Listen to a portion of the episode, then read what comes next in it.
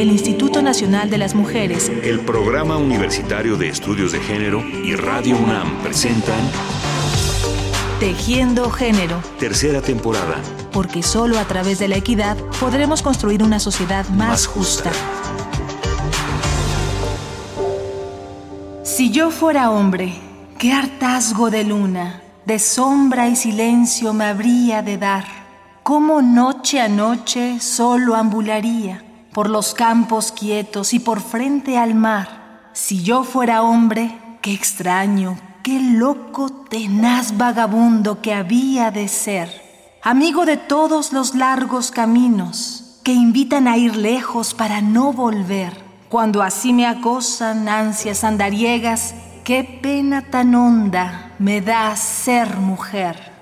Poema Mujer de Juana de Ibarburu me parece muy interesante ver esto. Las mujeres que fuimos formadas en el mundo masculino por un periodo de nuestras vidas, no todas, pero muchas de las con las que dialogué, deseamos ser hombres.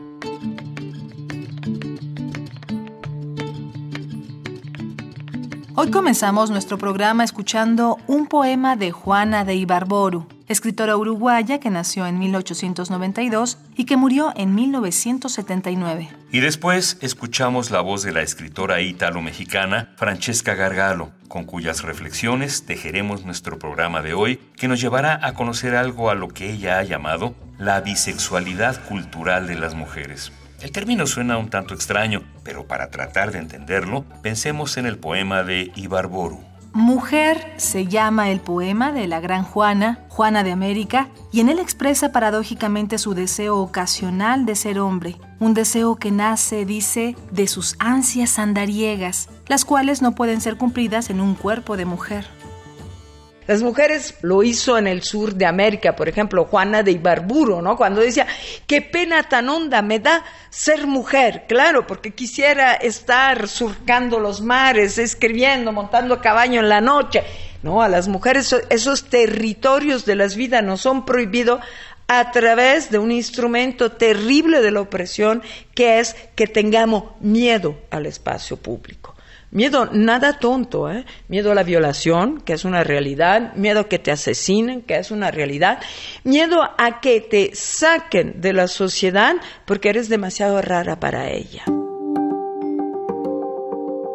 Francesca Gargalo es escritora, filósofa, feminista, viajera. Es como pueden percibirlo en su voz y en sus expresiones, una mujer apasionada y muy inteligente que se ha ocupado por desenmarañar esta complicada madeja del pensamiento patriarcal que ha truncado tantas veces las aspiraciones femeninas. Dejémonos guiar por las reflexiones de Francesca y comencemos por imaginar qué es lo que ha hecho que tantas mujeres inquietas del pasado, y tal vez también del presente, en algún momento de su vida hayan deseado ser hombres. Pero no es que deseábamos ser hombres por un afán eh, de no definición sexual, como no, deseábamos ser hombres porque era real, que la condición masculina te daba una serie de facilidades en la vida que iban desde poder estar de noche en lugares considerados peligrosos por mujeres, como eran en los años 70 la mayoría de los lugares donde se podía beber y discutir hasta altas horas de la noche. El espacio político eh, tantas veces eh, terminaba en esos años con grandes altercados que se consideraban peligrosos para las mujeres, pero donde demonios hablabas de política si no era ahí, hasta que surge el feminismo como una política del entre mujeres, las mujeres hablando de la política de las mujeres entre mujeres, la verdad del espacio político era bisexual. ¿Sí? Era necesariamente no femenino, pero, pero desde una mujer, ¿no? Así lo era la academia, así lo eran eh, las editoriales, así lo eran los periódicos.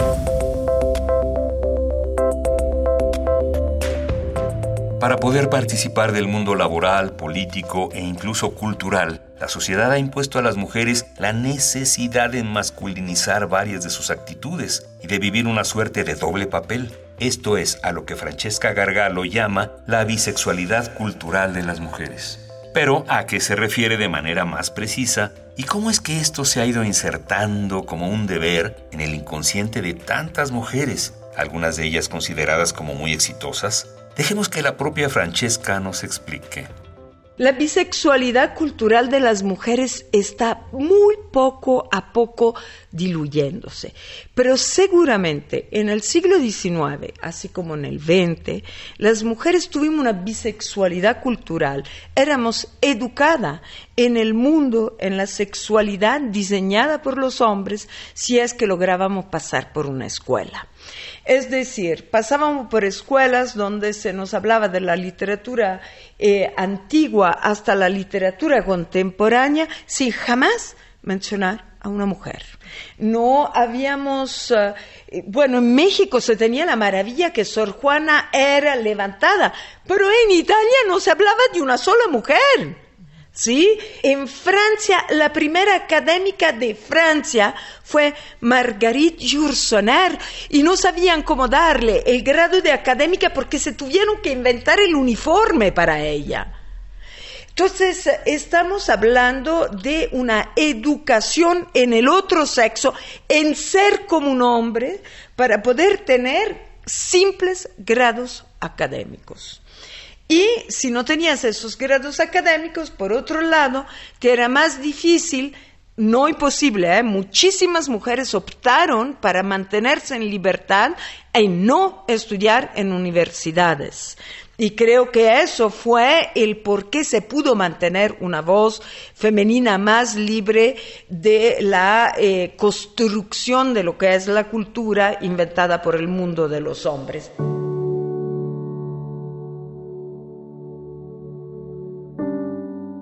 Nosotras pertenecemos ambiguamente al orden vigente, informadas por la escuela, la lengua y la ley de los hombres que nos desautorizan, tenemos una conciencia corporal inmediata de existir. Nuestra existencia de mujeres está al margen, fuera, dentro del discurso filosófico y antropológico. Este se retuerce sobre sí mismo como un gusano cuando hablamos con voz de mujer sin emplear las formas aprendidas en la escuela masculina que, sin embargo, es la única que hemos recibido. Ser se convierte así en nuestras expresiones artísticas, en una sonrisa por esa leche materna que nos nutrió aun cuando fueron preferidos nuestros hermanos. Ser para las mujeres es un desafío, un juego, la ruptura de la regla masculina en la cual, sin embargo, vivimos casi siempre. Fragmento de la ponencia Existe una expresión propia de las mujeres en su literatura, de Francesca Gargalo.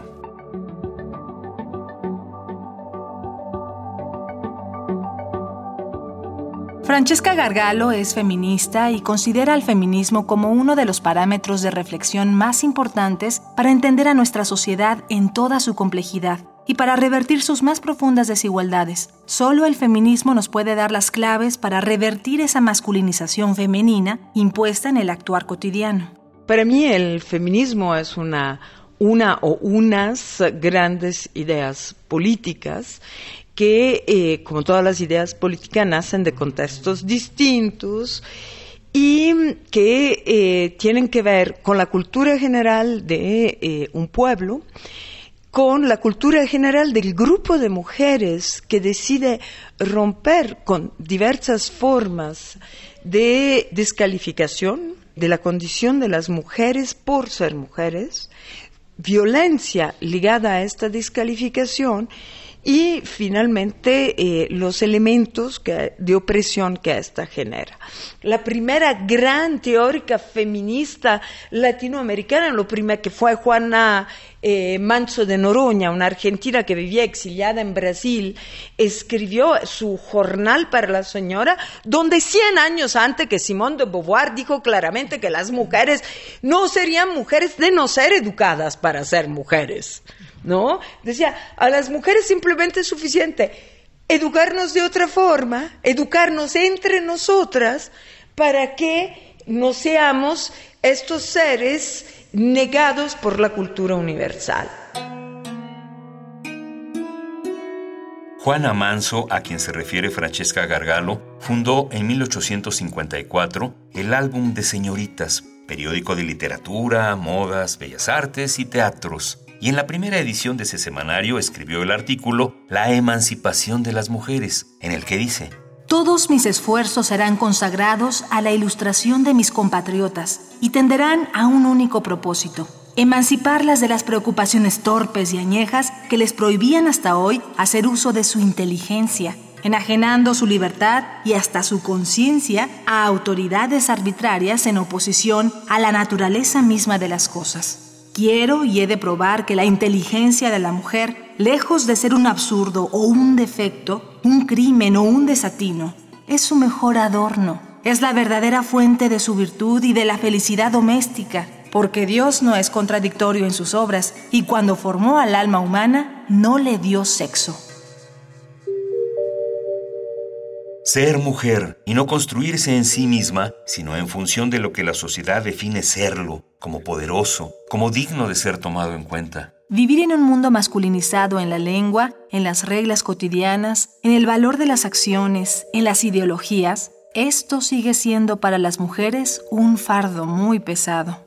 El mundo tal como lo conocemos es un mundo de dominio de ciertos grupos de hombres sobre el resto de las personas y en particular sobre las mujeres que somos el 50% de la humanidad en cualquier cultura y en cualquier pueblo estos prejuicios vienen de si yo te conformo, tú no me puedes decir nada a mí, porque en realidad eres una construcción mía.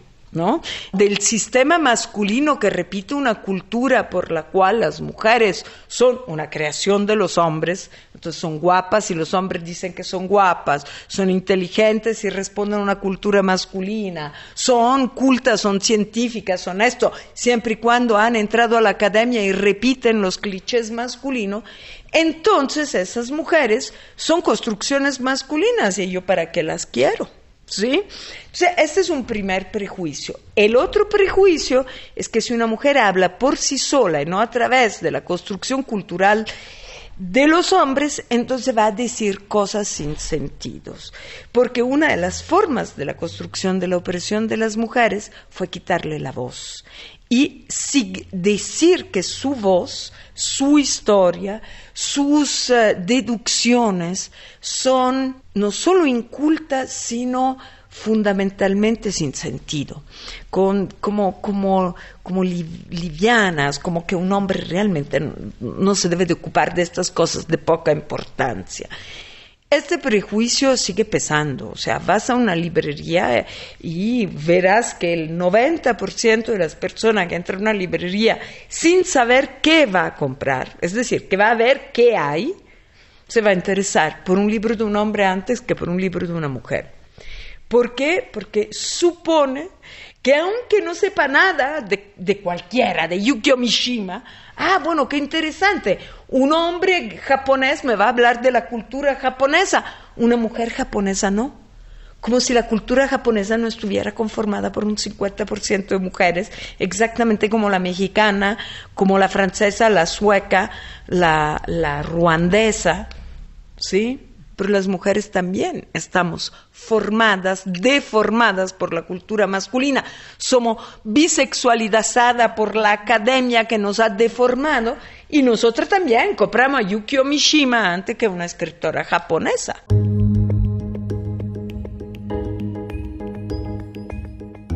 En una entrevista al semanario Etcétera en el año 2000, le preguntaron a Francesca cuál era su mayor preocupación existencial, a lo que ella respondió. La falta de reconocimiento del valor de lo femenino como valor positivo de una diferencia respecto del hombre.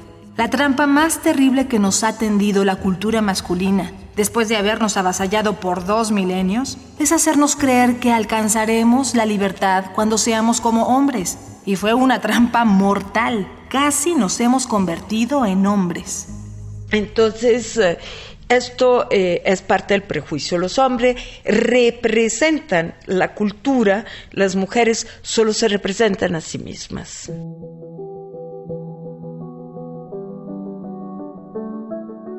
Sin embargo, hay un espacio de libertad que muchas mujeres han ganado para sí mismas, que es el del arte, y Francesca Gargalo lo valora profundamente.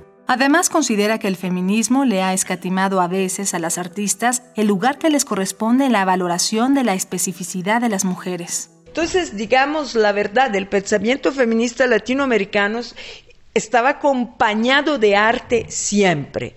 Y desgraciadamente, sin embargo, desde 1970 para aquí, el feminismo en América Latina, pero en particular en México, le ha dado la espalda de una forma brutal al arte de las mujeres, a la literatura como a la pintura, como a la escultura, eh, a pesar de que han habido performanceras como Mónica Mayer, por ejemplo, que ha acompañado el movimiento de liberación de las mujeres desde los 70 hasta ahora con una fidelidad digna de un artista.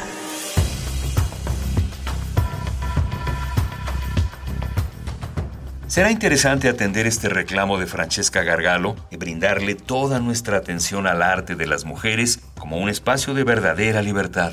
Hasta aquí el programa de hoy. Muchas gracias a Francesca Gargalo por su conversación y gracias también por su compromiso y sus reflexiones cotidianas. Y a ustedes, amigas y amigos, muchas gracias por su atención y hasta la próxima. el Instituto Nacional de las Mujeres, el Programa Universitario de Estudios de Género y Radio UNAM presentaron Tejiendo Género. Tercera temporada. Porque solo a través de la equidad podremos construir una sociedad más, justa.